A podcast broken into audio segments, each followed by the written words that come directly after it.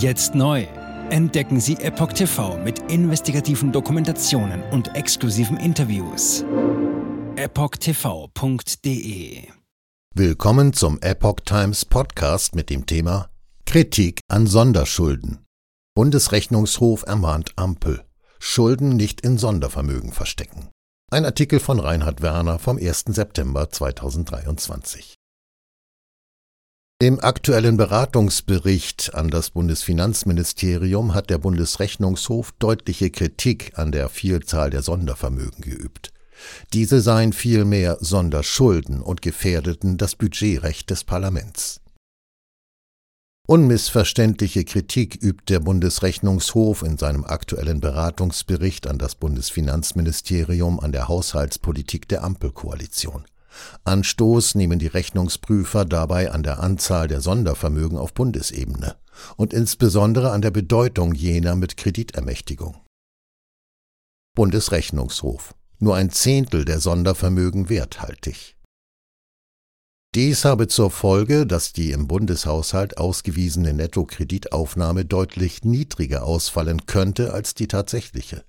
Allein für das Jahr 2022 betrage diese real 195,5 Milliarden Euro, während im Etat lediglich 115,4 Milliarden Euro ausgewiesen seien.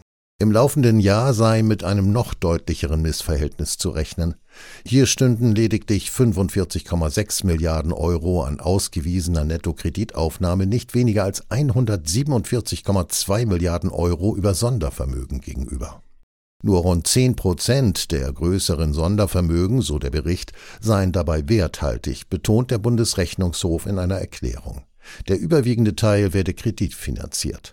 Ende 2022 habe das Verschuldungspotenzial insgesamt rund 522 Milliarden Euro betragen. Tatsächlich sei für die Jahre 2023 bis 2027 nur ein Fünftel der Summe in der Finanzplanung ausgewiesen. Gesamtvolumen allein bei den größeren Vermögensmassen bei etwa 869 Milliarden Euro. Insgesamt, so der Bundesrechnungshof, bestehen derzeit nicht weniger als 29 Sondervermögen auf Bundesebene. Das älteste sei das aus dem Jahr 1951 stammende Treuhandvermögen für den Bergarbeiterwohnungsbau. Allein die aktuell bestehenden größeren Sondervermögen addierten sich dabei auf ein Gesamtvolumen von 869 Milliarden Euro.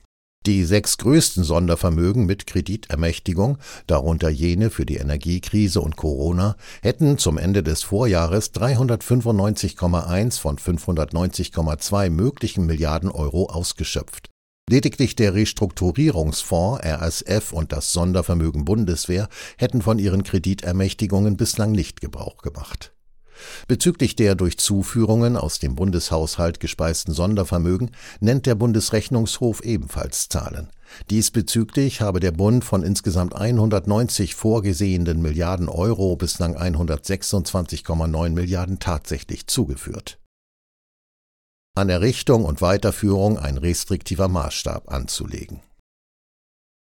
Der Bundesrechnungshof weist darauf hin, dass es sich bei Sondervermögen um Sonderhaushalte und budgetflüchtige Einrichtungen handelt.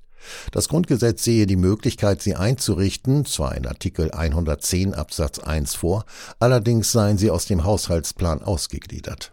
Dieser müsse sich nach den verfassungsrechtlich bestimmten Haushaltsgrundsätzen der Vollständigkeit und Einheit richten. Der entsprechende Grundsatz schütze das Budgetrecht des Parlaments. Entsprechend drohe dieses durch die Auslagerung von Finanzierungsvorhaben sowie mögliche Haftungsverpflichtungen ausgehöhlt zu werden.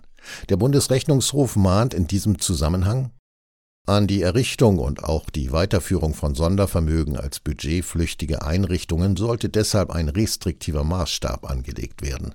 Kernaufgaben des Staates sollten aus dem Kernhaushalt finanziert werden. Zitat Ende. Es sei zudem zutreffender, statt von Sondervermögen von Sonderschulden zu sprechen. Sondervermögen entkernen den Bundeshaushalt und seinen Gesetzgeber. In dem Bericht heißt es zwar, man sei sich der Absicht der Bundesregierung bewusst, Zahl und finanziellen Umfang der Sondervermögen zu reduzieren, allerdings reichten die bisherigen Schritte bei weitem nicht aus, um die Entkernung des Bundeshaushalts zu beseitigen.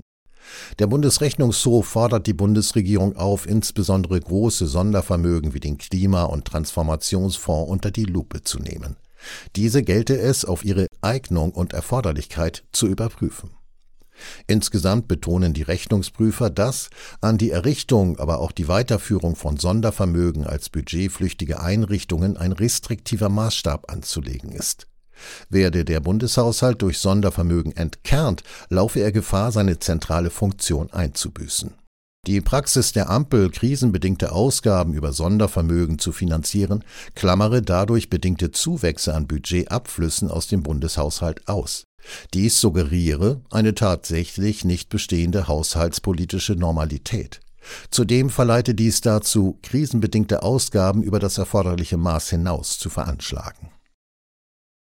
Ricarda Lang schlug zuletzt weitere Umgehungskonstruktionen für Schuldenbremse vor. Erst jüngst hatte Grünen-Chefin Ricarda Lang vorgeschlagen, Aufgaben und finanzielle Ausstattung öffentlicher Investitionsgesellschaften zu forcieren. Dies solle notwendige Zukunftsinvestitionen ermöglichen, beispielsweise im Wohnungsbau. Der Bund würde diese mit Eigenkapital ausstatten, über Kredite können sie weiteres Kapital aufnehmen und investieren. Allerdings würde im Fall des Misserfolgs einer solchen Investition der Bund die Haftung übernehmen und damit auch der Steuerzahler. In den Reihen der FDP stieß der Vorschlag auf massive Kritik. Auch hier gehe es lediglich darum, die Schuldenbremse zu umgehen, betonte Bundesfinanzminister Christian Lindner.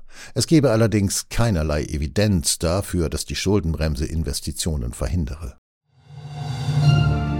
Jetzt neu. Entdecken Sie Epoch TV mit investigativen Dokumentationen und exklusiven Interviews. Noch heute kostenfrei anmelden und völlig unverbindlich testen.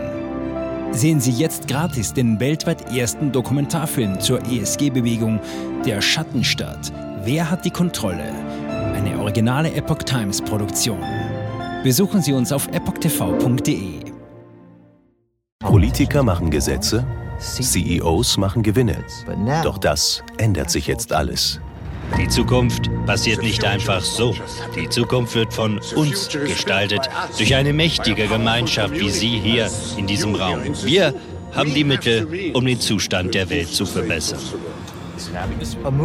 Es gibt eine wachsende Bewegung, die Unternehmen, Regierungen und globale Institutionen zusammenbringen will.